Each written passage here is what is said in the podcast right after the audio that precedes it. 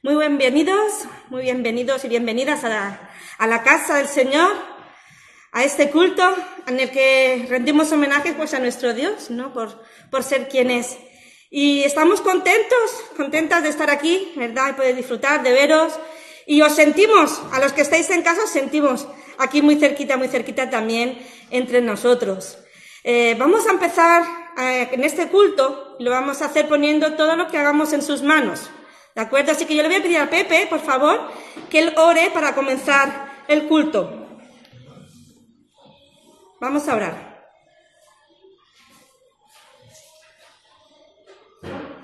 Gracias, Señor, por este día hermoso que tú nos estás regalando, Padre, otra vez por el día de hoy, por estar aquí, Señor, por la salud, Padre, por estar reunidos con las hermanas, por esta hermosa iglesia, Señor, que tú la bendecimos, Señor. Que la siga bendiciendo. Bendice todo lo que vaya a hacer, Padre, Padre, que, esta palabra tuya, Señor. Y gracias por todo, en el nombre de Jesús. Amén. Amén. Hoy me gustaría empezar un poquito diferente se podría decir casi casi que por los anuncios, pero no. Lo quiero integrar dentro de nuestra parte de culto y de celebración. Quiero que veamos un vídeo primero.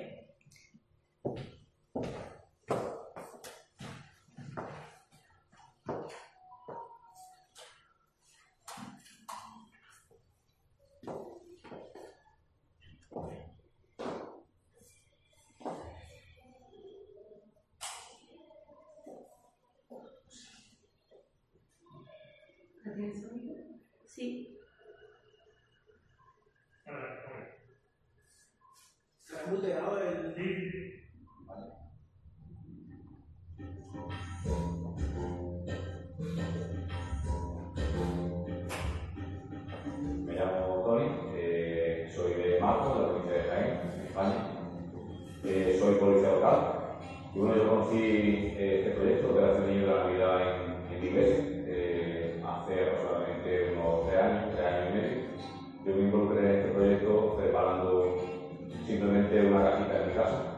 hija y con mi mujer.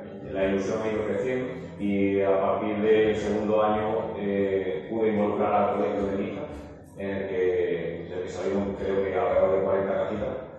También algún compañero de trabajo. Y este año, pues de este colegio han salido más casas, hemos podido involucrar también a más colegios del mismo municipio, a colegios de municipios cercanos, e incluso a mi ayuntamiento, yo soy policía local y el concejal de servicios sociales se ha mostrado muy interesado también con esta iniciativa, ha participado, ha aportado material, algunas empresas también del entorno también han aportado una cantidad de considerable de material. Entonces estamos muy agradecidos por, por cómo este proyecto se está, lo está recibiendo la gente. Yo veía los vídeos en, en YouTube y yo lo que deseaba realmente era eh, poder entregar estas cajas a los niños. Yo veía los vídeos y, y me echaba a llorar cuando veía la emoción de ellos y lo que realmente se ahora poder entregar esas cajas. Y bueno, pues eh, yo he permitido que este año pueda estar aquí, en el Sahara. Se han recogido en España más de 44.000 casitas, casi 45.000. Y lo que me parece increíble es que eh, estando aquí en el Sahara, yo me haya encontrado con tres casitas hechas en mi propia casa. Algunas más de mi entorno, pero esas que hayan salido de mi casa, tres casitas. Y además he tenido la oportunidad de privilegio de poder entregarlas en mano. Entonces, si, si la sorpresa de esas niñas cuando recibieron las cajitas, porque yo me di una foto dentro de mi familia, al verme a mí era, era una cara como que ¿cómo lo ha hecho? Eh, eh, ha hecho más, que está la foto dentro y me la está dando él, ¿cómo es posible? Pues yo al mismo tiempo pensaba lo mismo, pensaba que, que no podía ser otra cosa que un milagro, ese privilegio de poder entregar las cajas, de finalizar todo el camino de la casa desde que se hace con toda la ilusión de la casa hasta que se puede entregar la mano a niños, pues la verdad que ha sido un milagro indescriptible. La, la emoción, lo que uno siente cuando, cuando ve la expresión de, de, de estos niños cuando reciben las cajas, más cuando es la tuya propia, pues impresionante.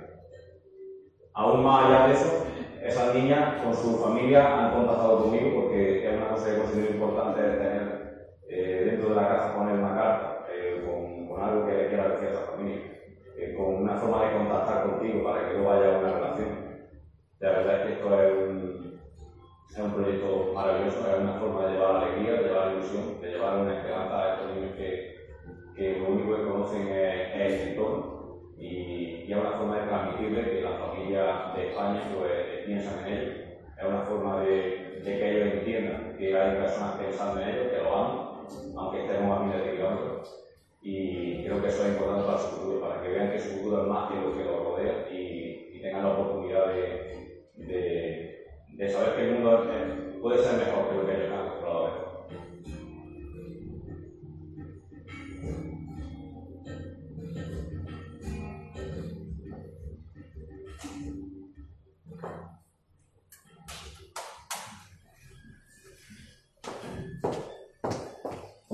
Qué increíble, ¿verdad? No sé si habéis podido percibir bien esas sonrisas y la ilusión de un cepillo, un peine, un espejo o cualquier cosita que, les llame la atención, ¿verdad?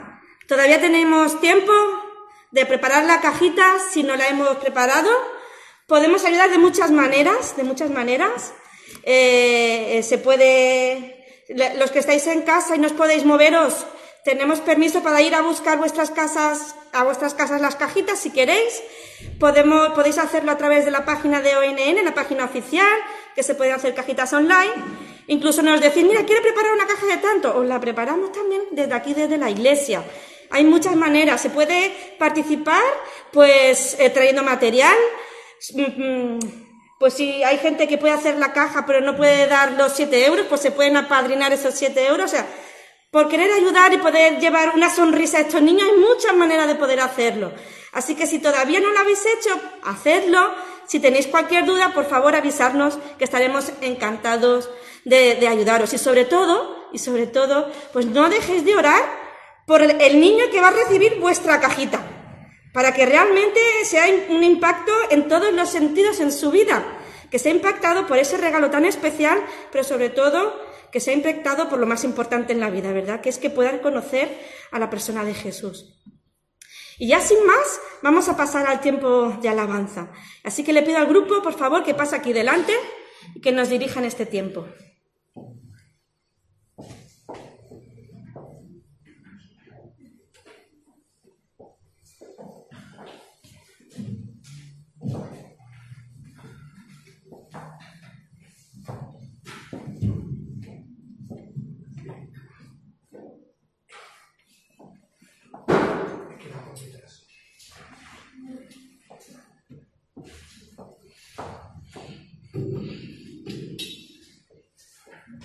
Vamos a decirle al Señor que es todopoderoso. Él es todopoderoso, es inigualable, inalcanzable.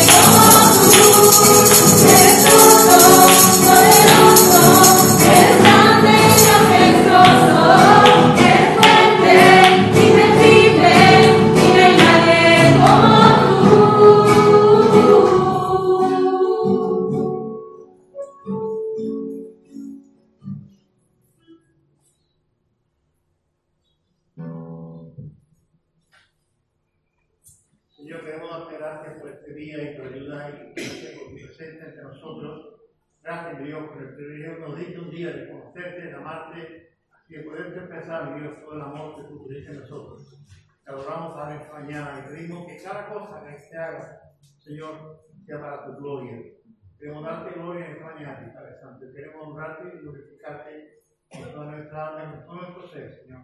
Perdona también nuestras faltas, pecados y errores que cometemos. Ayúdanos, mi Dios, en esta mañana. Y bendice tu iglesia aquí en cada lugar donde se predique tu palabra. En el nombre de Jesús. Amén. Amén.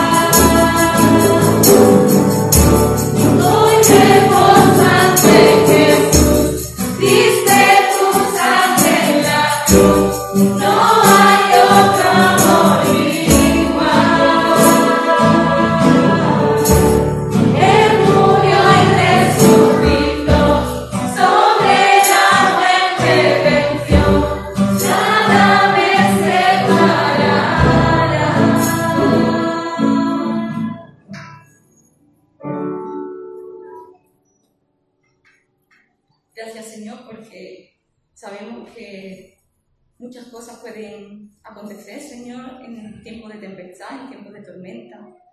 Sabemos, Señor, que tú diste tu vida por nosotros y ese amor es inigualable, Señor.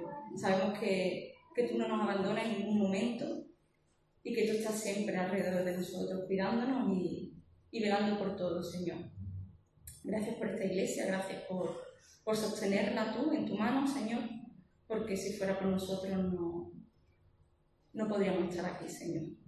Eres tú el que, el que merece la gloria, Señor, eres tú el que merece la honra y todo lo que te podamos ofrecer en esta mañana. Solo tú, Señor, y ayudarnos a, a venir con humildad delante de ti y a ofrecerte un poco, Señor, de, de todo lo que tú nos has dado.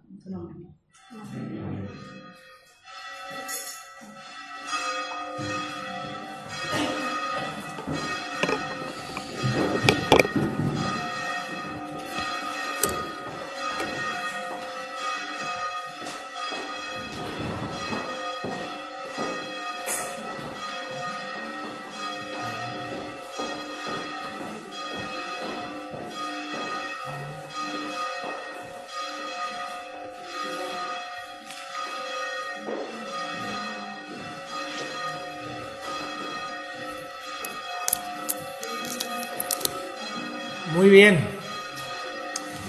Buenos días a todos.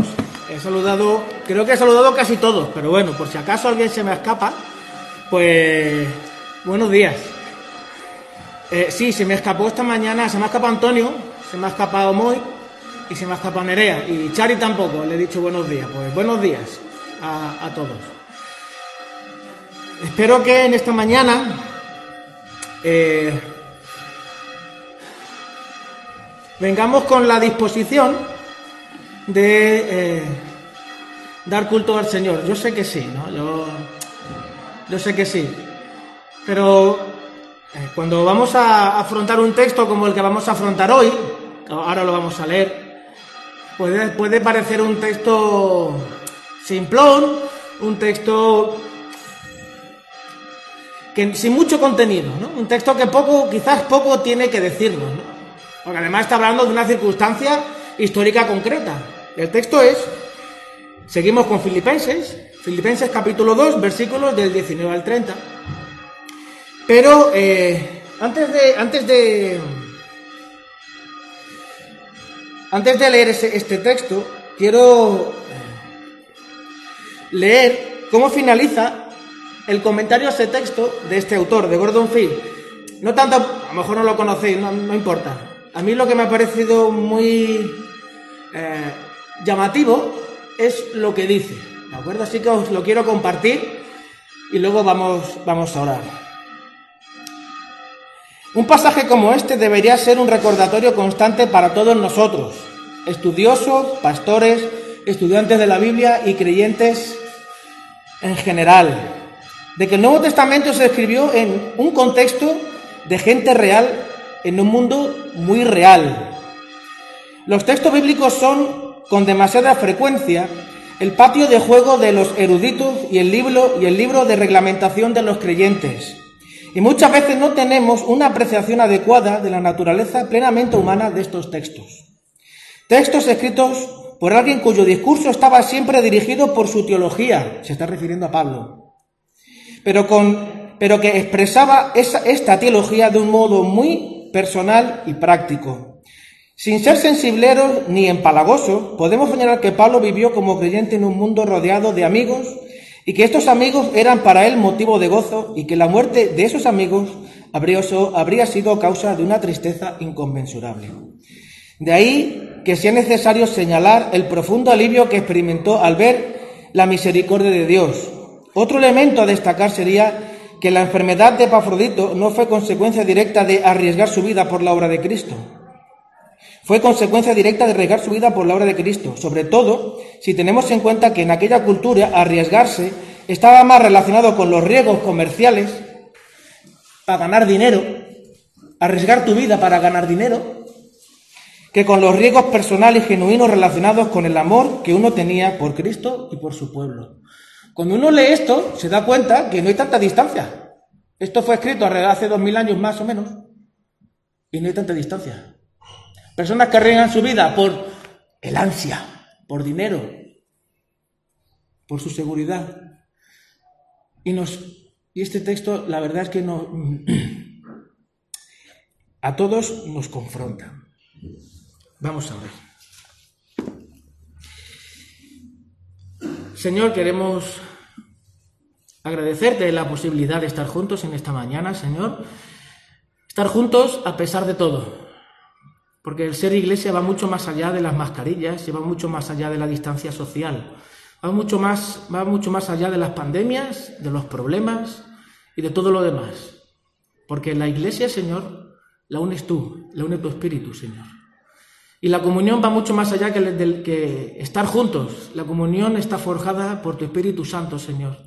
Y ese espíritu es en el que dice a nuestro espíritu que somos parte tuya y que tú moras en nuestro interior. Por eso, Señor, en esta mañana quiero rogarte que nos ayudes a valorar el texto como tú, Señor, se lo diste a Pablo, como tú inspiraste a Pablo, Señor. Te ruego que ese mismo espíritu, Señor, nos ayude a entenderlo en el día de hoy, a ponerlo en práctica en el día de hoy, a sentirnos no solo desafiados, sino impulsados por ese mismo espíritu para que vivamos, Señor, en este tiempo en el que nos ha tocado vivir. Un tiempo que nos puede parecer difícil, lleno de temores, pero un tiempo, Señor, en el que tu iglesia sigue siendo lo que era, tu cuerpo. Una contracultura para este, para este mundo que vive solo buscando su placer y su, propia seguridad. Ayúdanos, Señor, a entender y a vivir, Señor. Gracias por tu misericordia. En tu nombre, amén. Bueno, hoy vamos a... Eh, el texto lo vamos a leer. Ya me iba a meter en faena, pero lo vamos a leer para eh, eh, saber todos dónde estamos. Como dije, es Filipenses capítulo 2, versículos del 19 al 30. Y voy a pedir a alguien que tenga la Reina Valera que lo lea, porque yo me lo traí en otra versión. Esta mañana salí corriendo de casa y no me lo traje. La Reina Valera de 60, ¿alguien la tiene a mano? ¿O en el móvil lo tiene a mano? ¿Lo puede leer alguien que tenga una voz potente, por favor? Bueno, o que se acerque un poquito.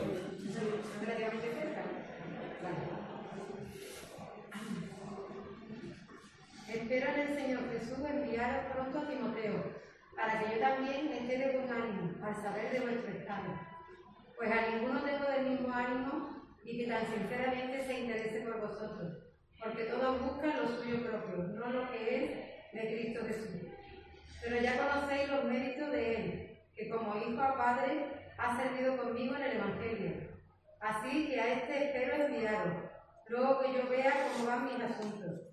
Y confío en el Señor, que yo también iré pronto a vosotros Mantuve por necesario enviaros a Epafrodito, mi hermano y colaborador, y compañero de milicia, vuestro mensajero y ministrador de mis necesidades, porque él tenía gran deseo de veros a todos vosotros, y gravemente se angustió porque habíais oído que estaba enfermo. Pues en verdad estuve enfermo, a punto de morir, pero Dios tuvo misericordia de él, y no solamente de él, sino también de mí para que yo no tuviese tristeza sobre tristeza. Así que le envío con mayor solicitud, para que al verle de nuevo os gocéis y yo esté con menos tristeza. Recibirle pues en el Señor con todo gozo y tener en estima a los que son como Él. Porque por la obra de Cristo estuvo próximo a la muerte, exponiendo su vida para suplir lo que faltaba en nuestro servicio conmigo. Amén. Amén. Muy bien, gracias, Pepe. Pues Vamos a, intentar...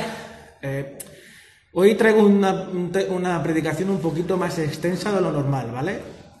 Voy a intentar, voy a intentar recortar, así que eh, perdonadme si aún así eh, me, me extiendo un poquito más, porque hoy vamos a recuperar un poquito el contexto de los versículos anteriores para tener un buen cimiento y entender cómo Pablo, cuál es el mensaje de Pablo en, este, en, este, en esta porción. Luego vamos a, después de los recorridos, vamos a, ver la intención de Pablo y el mensaje que les quiere llegar a los filipenses. Y luego, cómo y luego vamos a intentar ver cómo ese mensaje se hace relevante para nosotros hoy. ¿De acuerdo? Este va a ser un poco el, el esquema de la reflexión de hoy. Como os decía, el texto sobre el que vamos a reflexionar hoy puede, reflexionar hoy puede parecer pues, poco trascendente. Sobre todo después de haber eh, leído y haber mm, reflexionado, estudiado los, los textos anteriores. Sobre todo cuando nos vamos al principio del capítulo y encontramos a partir del versículo 6 ese, esa declaración cristológica que calla toda boca que pueda poner en duda que Jesús es el Señor, ¿verdad? Entonces, cuando llegamos a, este, esta porción, eh, parece que esto no, no tiene grandes cosas que decirnos. En realidad, este es el tipo de cosas que se escriben en una carta, como la que Pablo está escribiendo, que es una carta de amistad, una carta como, que, como escribiría un amigo a, otro amigo en aquel, en aquel momento. Si recordamos, Pablo estaba encarcelado en Roma y la iglesia de Filipo envía a Epafrodito para ayudarle en esa situación. ¿Y por qué tiene que enviar a Epafrodito a la cárcel? Porque en aquel momento en las cárceles no había como sucede hoy. Si tú vas a la cárcel y no tienes una red social que te lleve alimento y te cuide, tu probabilidad de sobrevivir a aquella situación era bajísimas. Y la iglesia de Filipo amaba a Pablo. Y Pablo le responde esa carta a través de Epafrodito dándole las gracias y mostrando su afecto y su cariño. Una de las maravillas de este texto es que Pablo aparece sin filtros. ¿Y a qué me refiero eh, sin filtros? No va de superapóstol, teniendo que defender su llamamiento contra viento y marea, como sucede en otras cartas, ¿verdad? No aparece enarbolando la espada del Evangelio contra los que quieren destruir la fe en Jesús, mostrándola como insuficiente con la necesidad de la circuncisión o otros aditamentos que hay que meter en la fe en Jesús, porque si no, la fe en Jesús no es suficiente. Se han escrito muchos libros acerca de Pablo, de su carácter, de su forma de trabajar, de su forma de evangelizar. Incluso podemos llegar a tener prejuicios, en el buen sentido me refiero. O sea, una imagen preconcebida de Pablo de casi un superhombre o un supercristiano. Pero en esta carta podemos ver, podemos, eh, porque para mí está siéndolo, un reencontrar con el Pablo, con un Pablo, un Pablo que podría estar sentado aquí con nosotros. Un Pablo humano, un Pablo eh, que no solamente es capaz de coger serpiente con las manos, sino un Pablo con su fragilidad, un Pablo con sus necesidades, un Pablo con, con temores, Podemos aprender más de este hermano nuestro y de cómo el Espíritu Santo está obrando, estaba obrando en su vida. La sección de Pablo eh, del libro de Filipenses en la que vamos a reflexionar en el día de hoy está precedida, como ya dije al principio, por uno de los himnos cristológicos más hermosos. ¿Cuál es el objetivo de Pablo de, para poner esa declaración tan brutal de Jesús? Pues este, el objetivo de Pablo era reenfocar a la iglesia, no buscaba otro, otro, no tenía otro motivo. Reenfocar a la iglesia en el regalo tan impresionante que la obra de Cristo la había ofrecido y ellos habían recibido. La obra de Jesús es inconmensurable. En algunos, en, Romanos capítulo 6, si no me equivoco, en, algún momento eh, a, a, Pablo, a Pablo, a Cristo se le compara con Adán diciéndole que es el segundo Adán. Sin embargo, si seguimos leyendo, lo que sucedió con Adán, sí, es desastroso y demoledor, pero lo que ha sucedido con Cristo lo supera, lo supera, lo supera en gran manera, de tal manera que no hay otro ser en el universo que pueda poner sombra a la obra de Jesús. Por eso, por la belleza y el valor de esa salvación, Pablo les recuerda que la queja y las peleas sacan de quicio al, cristiano. no sé si sabréis, yo lo aprendí el año pasado. Hay un refrán, un dicho, que dice, me, sacas de quicio, ¿verdad? muchas veces se ha dicho eso. Mis niños me sacan de quicio. y claro, eh, el quicio, en la, en la antigüedad, el quicio es el lugar donde entran los goznes de las puertas. Eran dos piedras, o sea, que yo he estado buscando imágenes de eso, pero no lo he encontrado, la verdad. No lo he encontrado claramente, entonces lo, apelo a vuestra imaginación. Lo mismo que están las bisagras en la puerta, pues no penséis en bisagras, sino pensad en una piedra arriba y una piedra abajo, justo en el quicio de la puerta, en el, donde gira la puerta, y en la parte de arriba, como ya he dicho, hay una piedra con un agujero y en la otra parte de abajo hay otro agujero, donde entraban los goznes, unas piezas de metal o de madera, cuando se llama sobretón, y sobre ese quicio, esos quiciales, giraba la puerta. Cuando una puerta se sacaba del quicio, ¿qué le pasaba a la puerta? Que no cerraba. ¿Y para qué servía, para qué sirve una puerta? Hombre, ya, para bien cerrar, pero sobre todo te protege, te da intimidad, regula el paso en las ciudades. Antes, por las noches, se cerraban las puertas. Sobre todo en épocas de pandemia, las puertas se regulaba mucho el paso para evitar los contagios. Cosa que no hemos inventado ahora. Fijaos. ¿Verdad? Por eso Pablo pone este maravilloso, impresionante relato acerca de quién es Jesús para reenfocar a la iglesia y que vuelva a su quicio, para que los cristianos no se salgan de su quicio, a través de la queja y las peleas. Porque con la, actitud de la pelea y la queja, logran, los cristianos logran desdibujar la imagen de Cristo que han de dar al mundo. Porque ¿cómo está el mundo? ¿Cómo dice Pablo que está el mundo? Torcido y depravado, y depravado. O sea, están fuera de quicio está fuera de su lugar. El mundo está en un lugar en el que ya no hay manera de ponerlo en su lugar a menos que acepte la obra de Jesús en su vida. Versículos 14 al 16. Voy a leerlo. Haced todo sin queja ni contiendas. Lo leo en otra versión, ¿vale? No, os despistéis. Para que seáis intachables y puros, hijos de Dios sin culpa en medio de una generación torcida fuera de quicio y depravada. En ella brilláis como estrellas en el firmamento, manteniendo en alto la palabra de vida. Así en el día de Cristo me sentiré satisfecho de no haber corrido ni trabajado en vano. A partir de la segunda parte del, del versículo 16 hasta el 18, una vez más Pablo pues abre su corazón. Sigo leyendo de la segunda parte del versículo 16. Así en el día de Cristo me sentiré satisfecho de no haber corrido ni trabajado en vano. Aunque mi vida fuera derramada sobre el sacrificio y servicio que proceden de vuestra fe, me alegro y comparto con todos vosotros mi alegría. Así también alegraos y compartid vuestra alegría conmigo. Pues una vez más Pablo abre su corazón a los filipenses, mostrándoles que los filipenses son el fruto de su trabajo, de su llamado, de su servicio al Señor.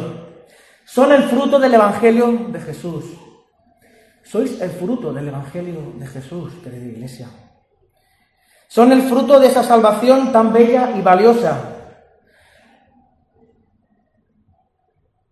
¿Habría en Filipos alguien con la autoestima baja? Pero ¿cómo te puedes tener la autoestima baja si tú eres el fruto del amor de Dios? Dios se entregó por ti. No hay otro ser que te pueda amar de una manera tan inconmensurable como te ama, como te ama Jesús. Eres el fruto de esa salvación bella, maravillosa y preciosa, que no se puede comparar con nada. ¿Qué más necesitas para que tu autoestima esté bien? Como os decía al principio, me gusta mucho esta carta de Pablo, ya que muchas veces a Pablo se le, se le ha puesto casi como un superhéroe de la fe, un apóstol con capa. Un apóstol que desafía todo lo establecido. El gran apóstol de los gentiles, el que soportó el castillo físico extremo, 40 azotes más uno. El que ha soportado todo tipo de peligros, de problemas, naufragios, robos, enfermedad, cárcel y otro montón de cosas que no aparecen en el texto bíblico. Sin embargo, también luchaba, también lidiaba con las luchas que todos tenemos cotidianamente o tendríamos si pasáramos por situaciones semejantes a las que él estaba pasando. ¿Es que pensáis que Pablo no estaba asustado cuando estaba viviendo un naufragio? ¿Os acordáis de ese pasaje en Hechos cuando va a... no me acuerdo dónde, la verdad, es una, a, Chipre, pero no recuerdo bien, y vive un naufragio. ¿Dónde estaba Pablo? ¿Pegando gritos, oh, socorro que nos hagamos? No. Estaba orando. Estaba, Señor, aquí, si tú no haces nada, aquí nos ahogamos toditos. ¿Dónde está Super Pablo? Ahí, de rodillas. Porque de super tiene poco. De super tiene poco. Lo que sí estaba es buscando consuelo y dirección, y no centrado en su angustia y su miedo. Pablo estaba centrado en buscar a Jesús y no en su angustia y su miedo. Pero qué valiente es Pablo, ¿verdad? Perdonadme si alguno os ofendo, no es mi intención, rompiendo quizás algún ideal acerca de Pablo. Sin embargo, esa valentía no brotaba del interior de Pablo. No es que Pablo fuese más valiente que nadie, como hoy nos quieren meter en la cabeza, que el poder brota de dentro de ti. Búscalo, sigue lo que está en tu interior. Pues no, no está en tu interior. No te comas, no te comas ese donut, no te comas ese dulce, porque es mentira. Te va a entrar ardor de estómago. Pablo tenía claro en quién había creído y buscaba y buscaba la manera de estar en intimidad con el Señor, de escuchar su voz, de experimentar su abrazo. Como muy bien explica Pablo en esta carta, Dios pone en tu interior, Dios puso en su interior tanto el querer como el hacer por su buena voluntad. ¿De quién es el mérito? ¿De Pablo? No. Pablo sabía en quién había creído, por eso le buscaba. Por eso le buscaba. De hecho, la evidencia de que eres cristiano es que buscas esa intimidad con el Señor siempre. Cuando cuentas un chiste o cuando estás en un naufragio.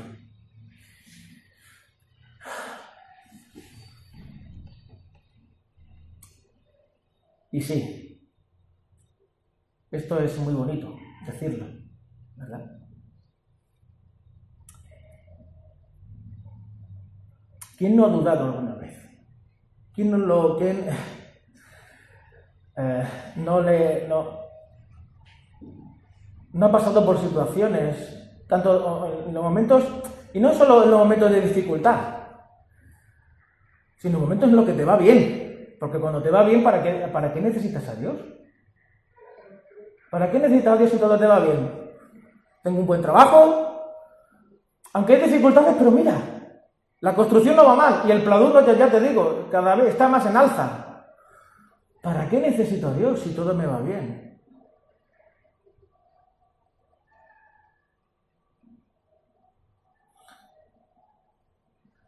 No siempre buscamos a Dios perfectamente, pero lo que Dios quiere es que lo busquemos sinceramente. No perfectamente, pero sí sinceramente. La perfección ya la pondrá Él. Tú solo búscale. Así se muestra Pablo en esta carta, con miedos, inseguridades y temores. Lo vemos cómo lucha con la frustración de ver la fragilidad del fruto de su trabajo. 16, el versículo 16 y segunda parte. Haced, esto así, de esta manera, para que yo pueda ver el fruto de mi trabajo, ya que si fuera por lo que está sucediendo en Roma, con estos que me, me la quieren liar parda, versículo 15 del capítulo 1, pues vaya tela. Pablo había vivido la incongruencia de Pedro expuesta en la carta de los Gálatas, capítulo 2, versículo 11. Vivió el conflicto con Bernabé en el que inició su onda, con el que inició su andadura como misionero, por diferencia de opinión con respecto a Marcos, Hechos capítulo 15. Estaba experimentando como algunos hermanos en la iglesia de Roma estaban buscando su mal, Filipenses 1.15, y otro montón de situaciones que no están recogidas en las cartas. ¿Y cuántas más experiencias no había acumulado Pablo? Que, le muestran a él y nos muestran a nosotros la fragilidad de la iglesia. Esa fragilidad no pone en duda el poder de Dios. Lo que sí pone de manifiesto es la evidente lucha en el cristiano. Y la gran misericordia, paciencia y amor de Dios al querer que estas criaturas tan frágiles y tan llenas de temores, de miedos, de inseguridades, lleven ese mensaje tan valioso de la salvación, esa salvación tan maravillosa, tan grande, tan a la que no se le puede poner precio. Bien dice Pablo en Romanos 7 del 19 al 25. Incluso en esta misma carta, que ya lo veremos más adelante, en el capítulo 3, versículo 12 en adelante, Pablo dice en Romanos que, como dice en, Romanos 7, no, lo voy a leer porque si no nos, nos entretendríamos mucho. Pero en resumidas cuentas, Pablo lo que dice en ese texto es que él es consciente de la fragilidad del ser humano, de su fragilidad, porque hay veces que el bien que quiere hacer no, no hace y el mal que no quería hacer eso hace, y acaba en el último versículo, en el versículo 25, diciendo, Gloria al Señor, porque no depende de mí, todo depende de Él. Pablo necesitaba que lo animase en versículo 19, espero en el Señor Jesús enviaros pronto a Timoteo para que también yo cobre ánimo. Es un hombre que a pesar de hablar del gozo también lidia con la tristeza y la preocupación. Versículos 27 y 28. En efecto, Epafrodito estuvo enfermo y al borde de la muerte, pero Dios se compadeció de él, y no solo de él, sino también de mí, para no añadir tristeza a mi tristeza. Así que lo envío urgentemente para que al verlo de nuevo os alegréis y yo esté menos preocupado. Sin embargo, este mismo hombre estaba dispuesto a entregar su vida a favor de los filipenses, versículo 17. Aunque mi vida fuera derramada sobre el sacrificio y servicio que proceden de vuestra fe, me alegro y comparto con todos vosotros mi alegría. Para que, para estar con ellos y por ellos buscando su crecimiento, desarrollo y madurez en el Señor. O sea, acompañarlos en su camino de ser cada vez más como Jesús. No es un superhumano, no es un supercristiano, no es un apóstol con capa. Es un cristiano que se ha tomado en serio que se ha tomado en serio el seguimiento de Jesús. Es una persona con un llamado. Sí. Por eso es una persona especial. No. ¿Qué cristiano no tiene un llamado? Marcos 8, 34. Si alguien quiere venir en pos de mí, niéguese a sí mismo, coja su cruz y sígame. ¿Tú no estás llamado? Pues si no estás llamado, reconfigura tu conexión wifi o saca la antena o no sé, porque eh, está claro, ¿no? Tienes un llamado a seguir a Jesús. En el Evangelio de Marcos, hasta el capítulo 8, Jesús se muestra, si no eh, lo podéis ver en casa, la verdad que es un, evangelio muy cortito, en 20 minutos se tiene leído, ¿vale? Eh, hasta el capítulo 8 se muestra a Jesús como aquel que soluciona todos los problemas. Jesús viene a un sitio, hay enfermos, pum, los cura. Hay por ahí un enfermo, pum, eh, le hace algo. Hay gente con hambre, hace la multiplicación. José Jesús es una máquina. Este es el Mesías que necesitamos. Este. Este es el que va a solucionar todos nuestros problemas. Este que nos va a hacer felices. Este, este. Este el que nos va, a, nos va a quitar el hambre, la injusticia y nos va a traer libertad. Sin embargo, es en, este capítulo 8 donde Jesús le confiesa a sus, a sus discípulos que ese Mesías no es Él. Él va a morir y va a resucitar en el tercer día. Y tras estas palabras, qué bueno es esto, por su ironía, ¿no? Tras estas palabras, Pedro le dice a Jesús, no, no, Jesús, ven, ven, ven para acá. Vamos a hablar tú y yo, te voy a explicar, te voy a explicar quién eres tú. Yo te voy a explicar quién eres tú. A lo que Jesús le responde, va de retro, Satanás. En latín, en castellano sería, aléjate de mí. Si a Pedro en un principio le dijo, sígueme, aquí le está diciendo, aléjate de mí. ¿Por qué? Porque tú estás poniendo tus ojos en cosas que no son del reino. Estás poniendo las cosas en la, aquí, en la tierra. En las cosas que tú crees o este mundo cree que es importante.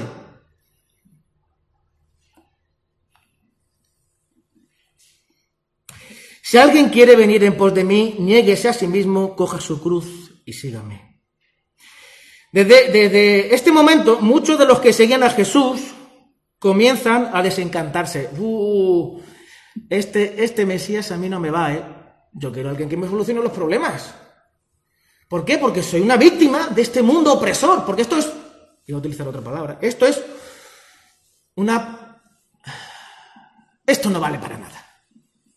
Voy a utilizar una palabra un poco más contundente, pero vamos a dejarlo ahí, ¿no? Esto no vale para nada, este mundo es una piara de estiércol. Y comienzan a desencantarse, porque lo que buscan es alguien que les solucione sus problemas. Van de víctima. Porque no todos están dispuestos a seguir a Jesús hasta las últimas consecuencias. ¿Y tú? ¿Y tú? Tú que estás en casa, ¿estás dispuesto a seguir a Jesús hasta las últimas consecuencias. Uy, Rubén. Uf, vaya tela.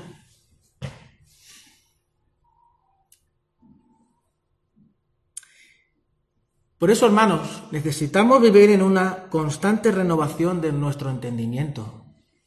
Por eso necesitamos un constante llenar del Espíritu, por eso necesitamos poner en marcha nuestros dones como terapia ocupacional que nos guía, nos ayuda, nos empodera a ver cómo somos transformados, cómo Cristo es cada vez más evidente en nosotros y cómo esto impacta a nuestro entorno.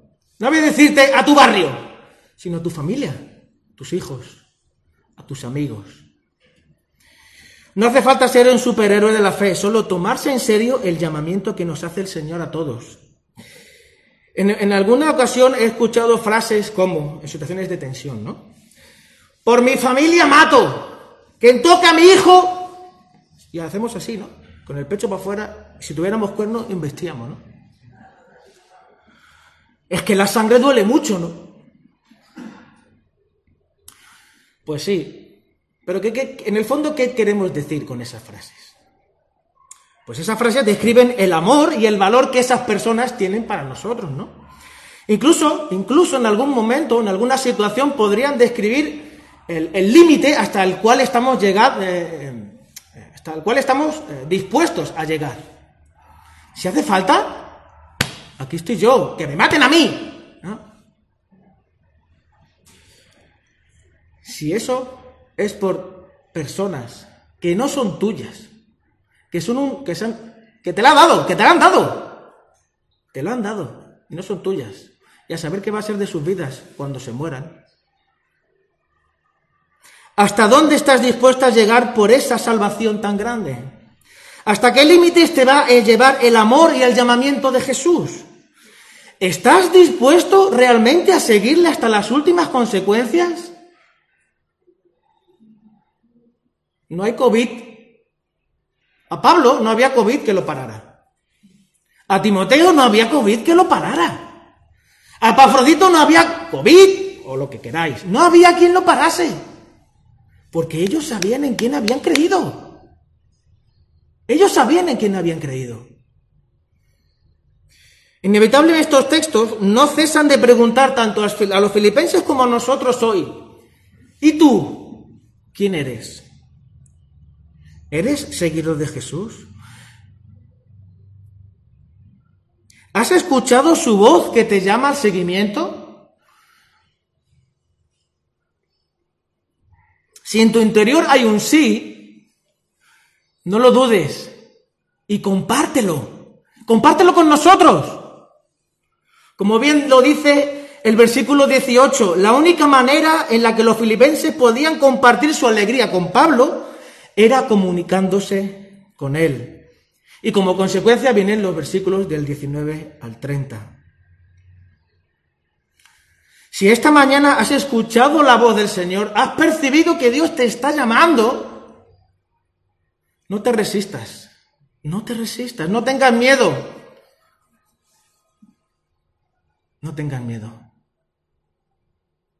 Muchas veces romper es lo que más nos cuesta. ¿Cuánto le costó a Pedro salir de la barca? Una palabra.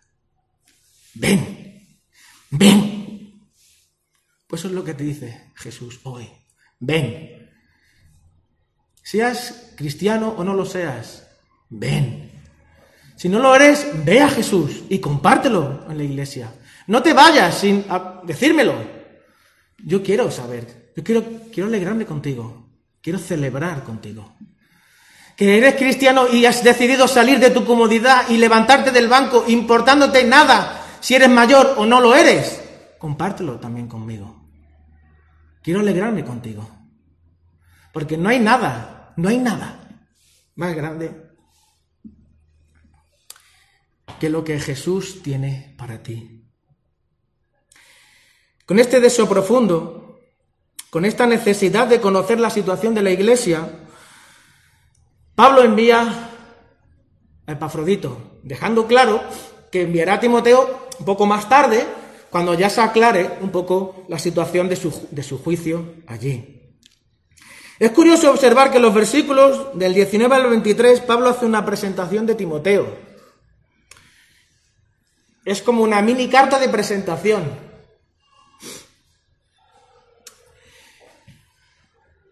Os leo a partir del 20. No tengo a nadie más que, como él, se preocupe de, de, veras por vuestro bienestar, pues todos los demás buscan sus propios intereses y no los de Jesucristo. Pero vosotros conocéis bien la entereza de carácter de Timoteo, que ha servido conmigo en la obra de, del Evangelio como un hijo junto a su padre. Así que espero enviároslo tan pronto como se aclaren mis asuntos. Y confío que en el Señor que yo mismo iré pronto. Si Timoteo lo conocía en la iglesia, ¿qué necesidad tiene de esa presentación? ¿Cuál es el objetivo de esto? Si leemos con atención, observaremos que Pablo describe a Timoteo como aquel que es más cercano a lo que el mismo Pablo piensa y encarna. Pablo encarna a Pablo frente a los que solo piensan en sí mismos y no en la extensión del Evangelio y en la edificación de la iglesia, que son aquellos, como mínimo, del versículo 15 del capítulo 1. Si volvemos a leer el comienzo del capítulo, podemos ver un poco más claro lo que Pablo está tratando de mostrar en estos versículos.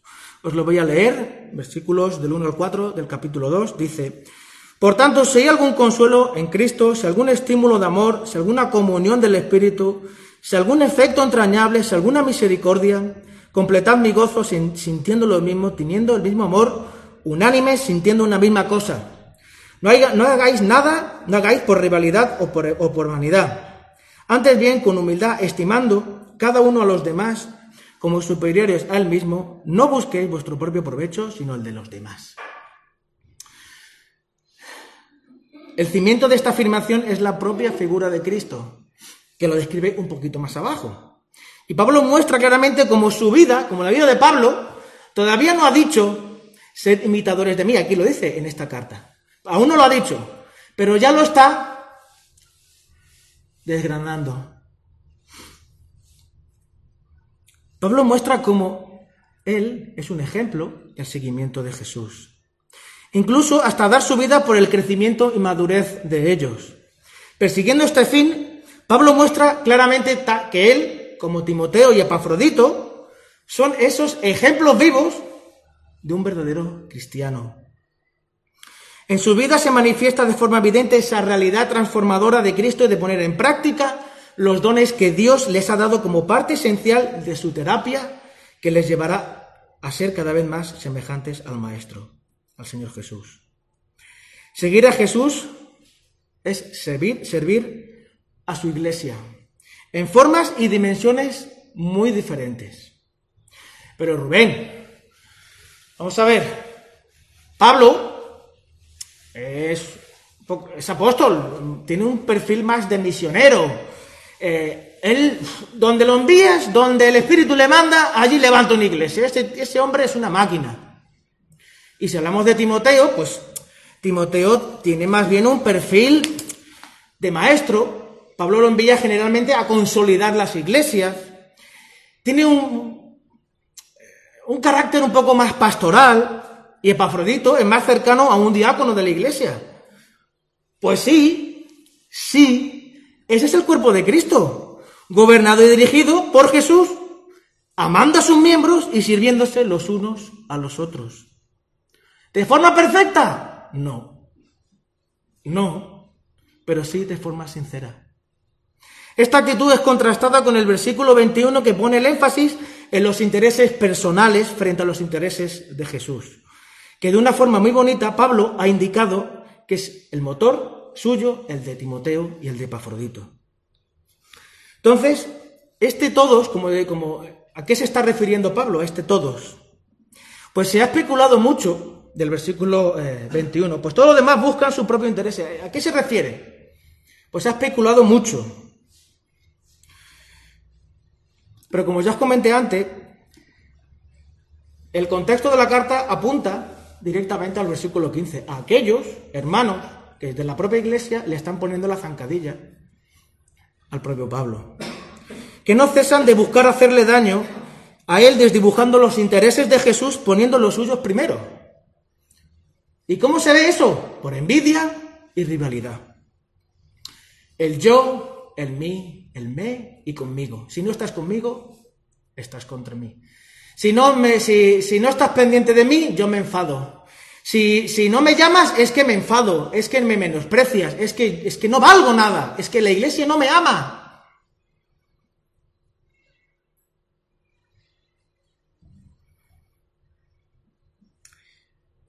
Quizás estos del, del versículo 15 decían, en realidad este Pablo, mucho predicar del amor, pero a mí no me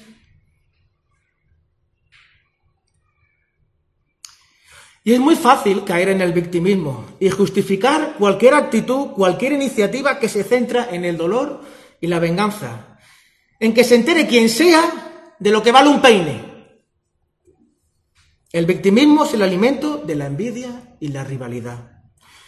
Y, es que, curiosamente, vivimos en un momento histórico en el que el hedonismo, la comodidad del yo y mi opinión son la cumbre de las metas personales, de mi autorrealización.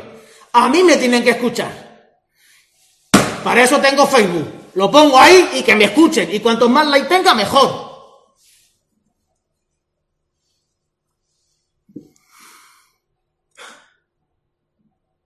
Y el victimismo, la mentalidad de no recibir aquello que merezco si no tengo suficientes likes y que la sociedad me debe, es el estado normal de las cosas. El victimismo justifica la violencia. El único sistema que puede transformar el mundo es el nuevo nacimiento. Es el, es el, encuentro transformador de Jesús resucitado y no encontrarte con una cultura cristiana. Esto es, esto es lo que Pablo no deja de decirle a la iglesia. Jesús, Jesús, la persona de Jesús y no la cultura, no la costumbre, no las frases hechas. Centraros en Jesús. El victimismo forja personas y sociedades pasivas, con un espíritu de deuda que ya no pueden hacer nada. Son los, son los demás los que pueden hacer y además deben hacer algo por mí. Hay una canción antigua que si la tarareo seguro que muchos la recordarán, incluso los nuevos, ¿no? Los más jovencicos. Dice así, yo soy rebelde porque el mundo me ha hecho así, porque nadie me ha tratado con amor, porque nadie me ha querido nunca huir. Canto bien, ¿eh? Próximo capítulo más, ya no me sé más, Tito.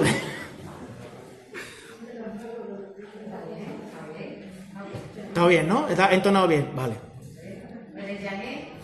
Hombre, tengo menos pelo que Janet. Tengo.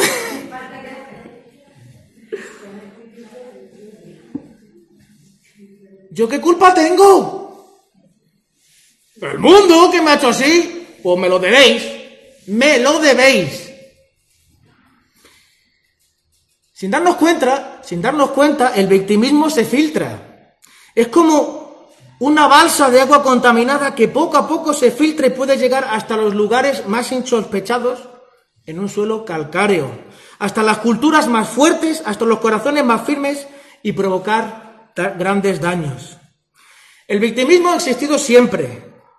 Lo que ocurre es que en estos últimos 75, eh, 80 años, quizá el último siglo, pues se ha mostrado cada vez de forma más evidente. Pero en realidad el victimismo comenzó en Génesis 3. ¿Qué sucedió en Génesis 3? Pues algo que vosotros sabéis de sobra, pero a mí me gusta recordarlo. Como dice Pablo, eh, para mí no es molestia volver a eh, escribirlo lo mismo, volver a hablar de ciertas cosas lo mismo. ¿Qué sucedió allí? Pues que Adán y Eva estaban en una situación, o sea, el paraíso. Eh, no necesitaban nada, estaban bien, de lujo, que te crujo, estupendamente. Y vino la serpiente, este Satanás, el engañador, el mentiroso, y le dice, pero a ver, Adán, Eva, qué torpes que sois. Y eso, mira, ¿tú realmente crees que Dios quiere lo mejor para ti? No, hombre. Toma tú la iniciativa. Sé el protagonista de tu historia. No te creas, no te creas lo que Dios te ha dicho. Que no. Tú échame cuenta a mí. Échame cuenta a mí. Lo que pasa es que si comes de ese fruto, vas a ser igual que Dios. Y eso es lo que Dios no quiere. ¿No te das cuenta, tontorrón? Y fueron cada vez más tontos. Lo que pasa con el victimismo es que no, cuanto más cuando empiezas no te das cuenta que más cuanto más víctima eres, más víctima te sientes y es una situación, un círculo vicioso en el que se entra. Cuando Adán y Eva la liaron parda, ¿qué hizo, qué hizo Adán? ¿Qué hizo Adán?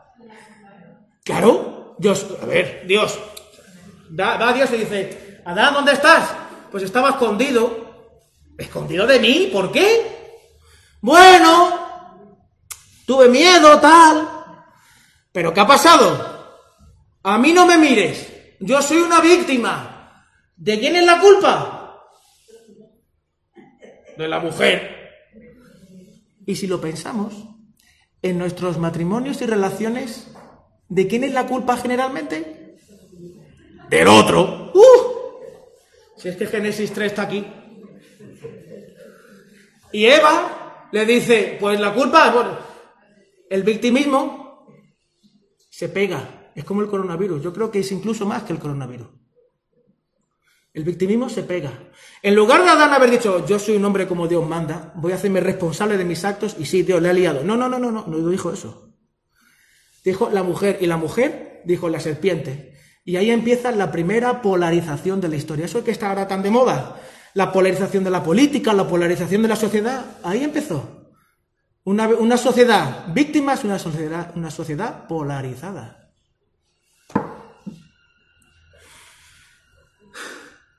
Y ahí no acabó. ¿Qué pasó con Jacob y con Esaú? ¿Qué, qué pasó con José? José fue el verdadero víctima, la verdadera víctima. Sus hermanos lo vendieron, lo maltrataron. Y José en lugar de decir, Hombre, cuando vinieron sus hermanos, dijo, esta es la mía. Ahora os vais a enterar. No, se acercó a sus hermanos y puso en práctica el Evangelio. Os perdono. ¿Por qué? Porque José no va a perdonar. Si lo natural es que nos mates. Que te salga del pecho eso de decir, te machaco. Pues no. José dijo que esto Dios lo había hecho así para traer restauración a un pueblo y salvación a un pueblo. Impresionante.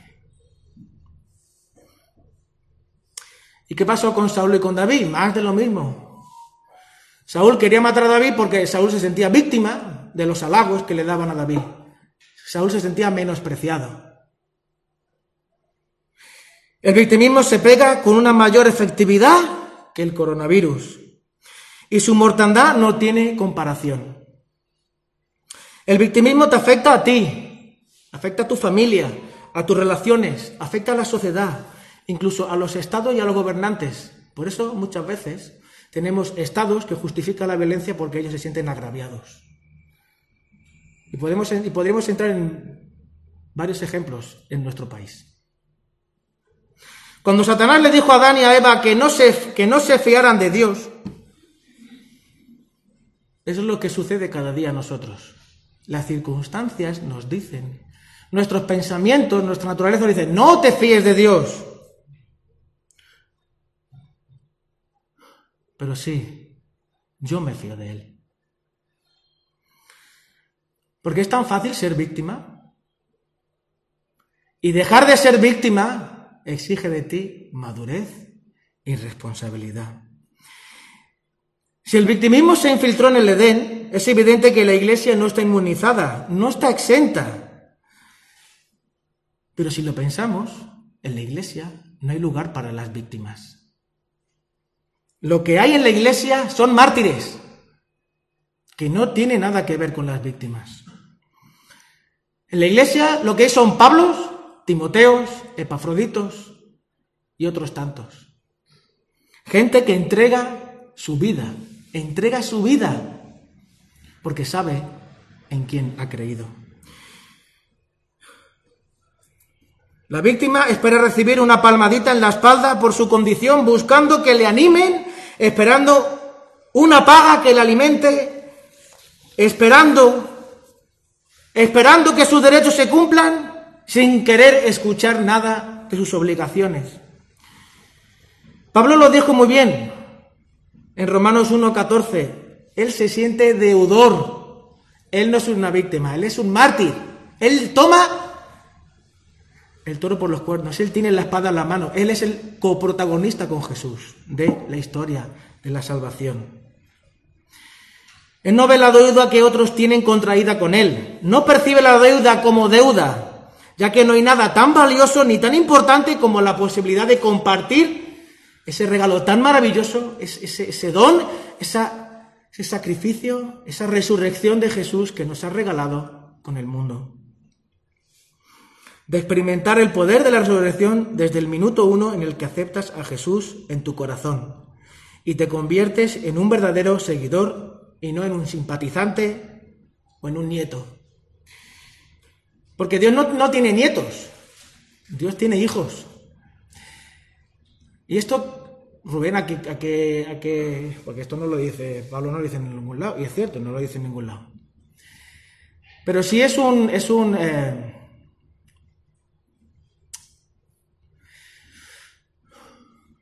Una llamada de atención, se puede decir, a los hijos de creyentes. Yo soy hijo de creyente, y vosotros lo sabéis, antes que yo, porque yo cuando nací no sabía que mis padres eran cristianos, pero vosotros sí. Y es imprescindible, es imprescindible que pases de la fe cultural, de la fe heredada, a la fe personal. ¿Qué está sobre la mesa? tu vida, tu vida, tu vida. ¿Qué clase de vida quieres vivir? A lo mejor piensa que eres cristiano. Si tú... Eh, bueno, yo entiendo que todos los que estamos aquí, de alguna u otra manera, entendemos que vamos a vivir en la eternidad, ¿no? No voy a pedir que levantéis la mano si pensáis que vais a vivir la eternidad, pero si vuestro yo de la eternidad pudiera veros hoy, ¿qué pensaría de vosotros? ¿Qué pensaría de vuestra vida? ¿Qué pensaría de lo que estáis haciendo con lo que se os ha sido regalado? Dios no tiene nietos, Dios tiene hijos. El cristianismo produce cristianos, el victimismo solo víctimas. El que se siente víctima necesita eso, escuchar como eh, la frase de ya no eres un niño. Porque el problema no está en que lloras, porque todos lloramos. La cuestión es ¿por qué lloras? Cuando Séfora nació, bueno, y ahora también, ella llora pues porque tiene sueño, porque tiene hambre, porque no quiere comer. eh,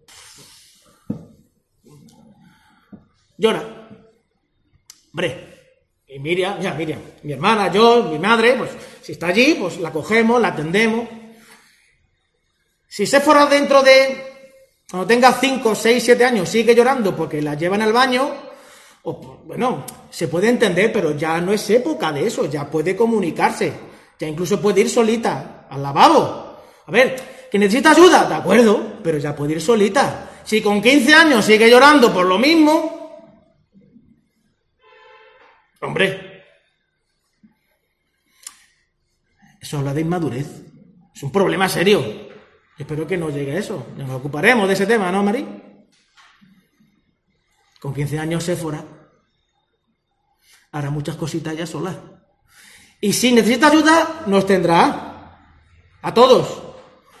Pero se espera de ella una madurez que no puede, que no puede desarrollar pues, con un añito. El problema no es que llore, el problema es por qué lloras. El que se siente víctima necesita la palmadita en la espalda. ¿Y cómo podemos ser libres de esto? Si estás metido ahí. Hay un lugar secreto. Este verano me hablaron de un lugar secreto. Y sí, hay un lugar secreto. Hay un lugar secreto que es la voluntad. Tu voluntad, ahí, dentro de tu corazón. La voluntad humana que puede ser tocada y sanada por el amor de Dios. ¿Cómo podemos salir de esto? ¿Cómo podemos salir y vivir como Pablo vivía? Pues comprendiendo lo que Pablo, Timoteo y Epafrodito y otros tantos hermanos han comprendido a lo largo de la historia.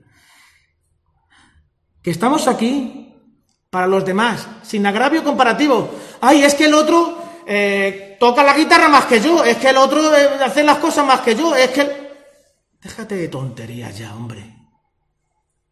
Y madura. ¿En quién has creído?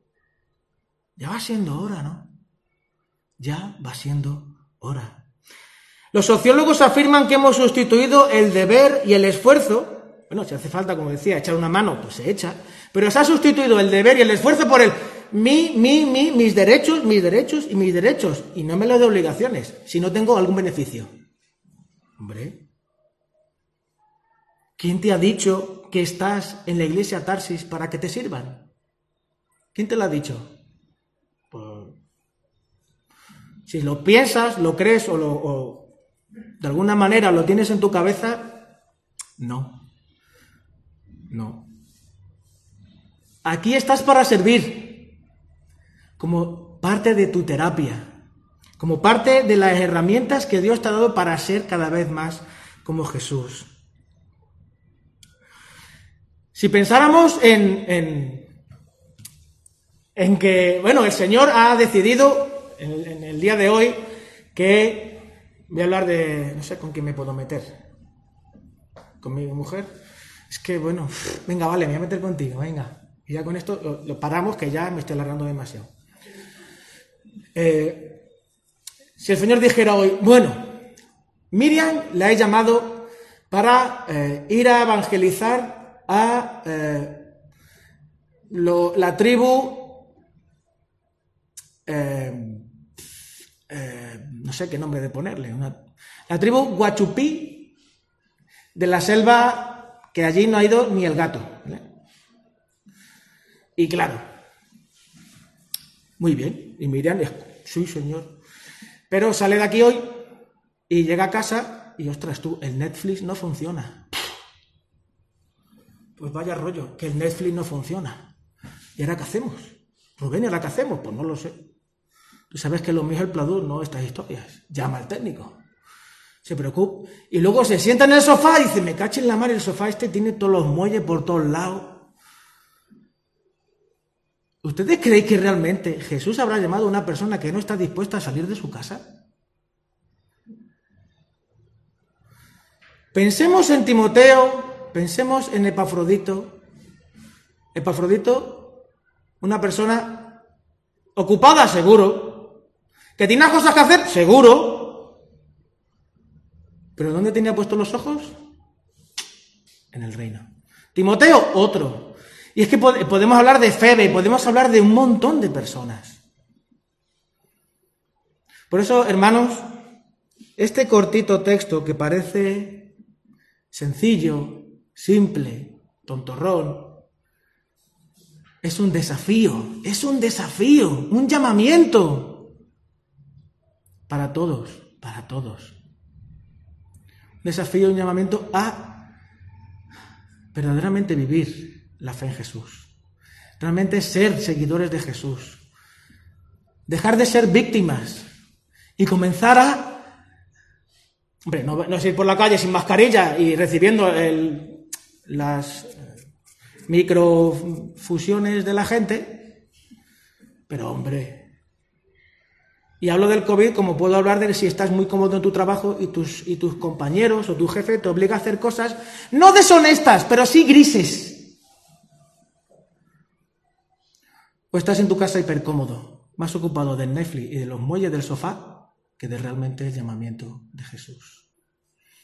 Así que hermanos, si en esta mañana eh, el Señor te ha llamado, ha tocado tu vida, no te vayas sin hablar conmigo. Yo quiero alegrarme contigo. ¿De acuerdo? Vamos a orar. Señor, te damos gracias por tu palabra, Señor.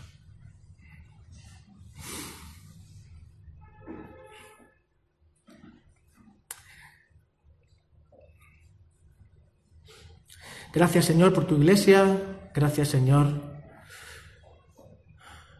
por permitirnos ser parte de tu familia. Gracias Señor por tu misericordia, porque aún estamos aquí.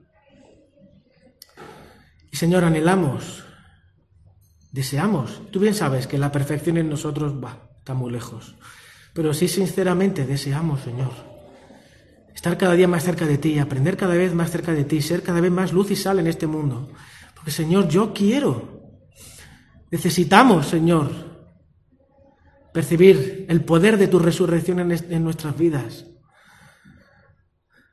Señor, muchas gracias por seguir derramando día a día tu misericordia, Señor. Muchas gracias por permitirnos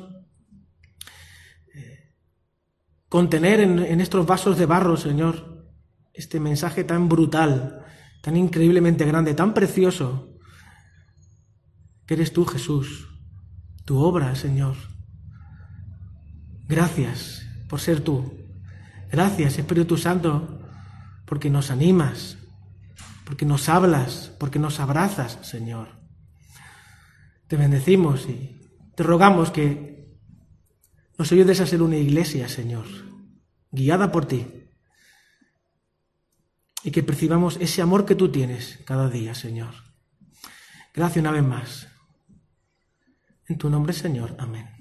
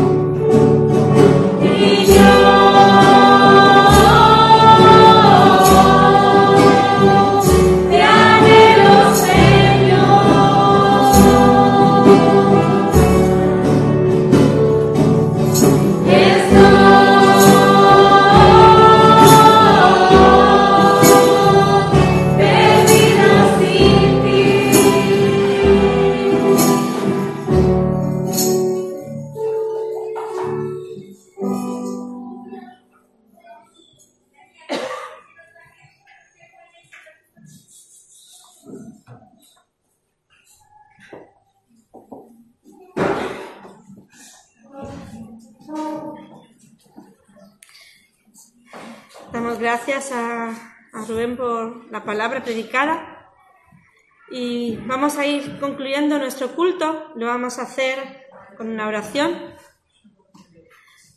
Vamos a orar. Señor, te damos las gracias por esta mañana, Señor. Gracias por tu palabra predicada, Señor. Que te rogamos, Señor, podamos aplicarla, Señor, y nos des fuerzas y valentía para vivir realmente según tu voluntad, Señor, según lo que tú dices para nosotros, Señor. Bendice a cada una de las familias de la iglesia, Señor. Bendice a la ciudad de San Lucas, Señor. Gracias, Padre Santo, gracias por tu amor, por tu misericordia y por tu perdón. En el nombre de Jesús. Amén. Pues nos despedimos de los que están en casa. Les mandamos un enorme saludo y que el Señor os bendiga.